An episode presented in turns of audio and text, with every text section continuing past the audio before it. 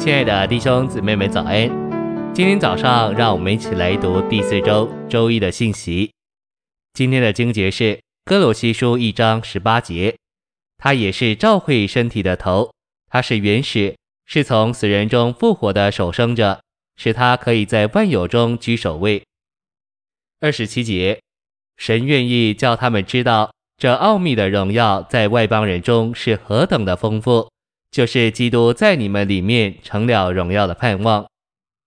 晨星喂养，保罗在加拉太三章十四节说：“为叫亚伯拉罕的福在基督耶稣里可以临到外邦人，使我们借着信可以接受所应许的那灵。”根据上下文来看，这福必是指美地。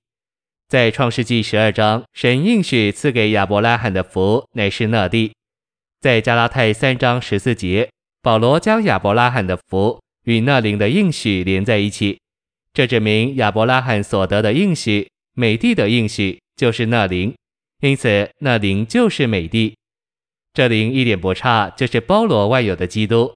美帝既是基督包罗万有的预表，并且基督继承了那灵，所以那灵也就是包罗万有之灵，作为经过过程的神，至终对我们新约的信徒就是美帝。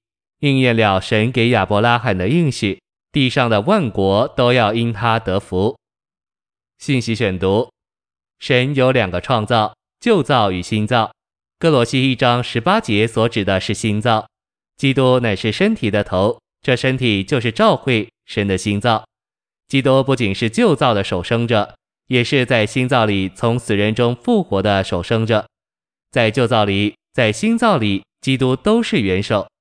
我们作为召会，乃是新造，是在基督里借着基督，并归于基督。我们更是时时刻刻在基督里得以维系。你是在旧造里，还是在新造里？我们外面是旧造，里面却是新造。在旧造里，并在新造里，基督都是手生者，为着彰显神。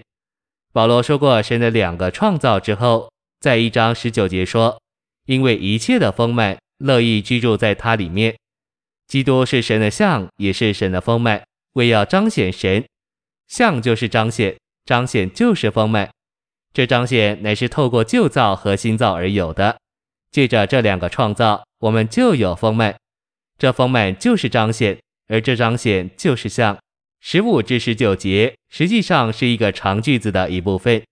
这句子启示基督包罗万有的头一面。就是他是那不能看见之神的像，在旧造里，并在新造里，基督都是神的丰满，神的彰显。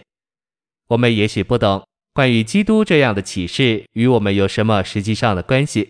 在二十六至二十七节里，保罗说到一个奥秘，这奥秘就是前几节的像丰满。按照二十七节来看，在外邦人中的奥秘，就是基督在我们里面成了荣耀的盼望。你知不知道？在你里面的基督是那不能看见之神的像，是神的丰满，是受造之物的首生者，也是从死人中复活的首生者。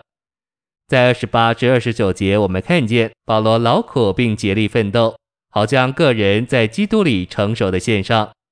这位基督乃是在我们里面，但是现今我们需要长大，直到我们在基督里成熟。